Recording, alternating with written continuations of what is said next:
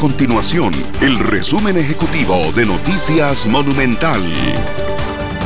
Hola, mi nombre es Fernanda Romero y estas son las informaciones más importantes del día en Noticias Monumental. El sector comercio del país no prevé un panorama positivo en materia de empleo para el mes de enero. Incluso se estima que podría darse una ola de despidos ante la imposibilidad de extender la reducción de jornadas laborales por tres meses más.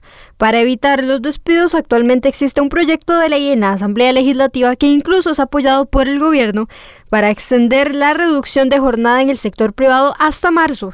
Sin embargo, los diputados no lo aprobaron antes del receso de fin de año. La Contraloría General de la República alertó que casi 7.500 millones de colones del bono proteger se habrían girado a personas que no cumplían con los requisitos para obtener la ayuda estatal en el marco de la pandemia. Estas y otras informaciones usted las puede encontrar en nuestro sitio web www.monumental.co.cr. Nuestro compromiso es mantener a Costa Rica informada. Esto fue el resumen ejecutivo de Noticias Monumental.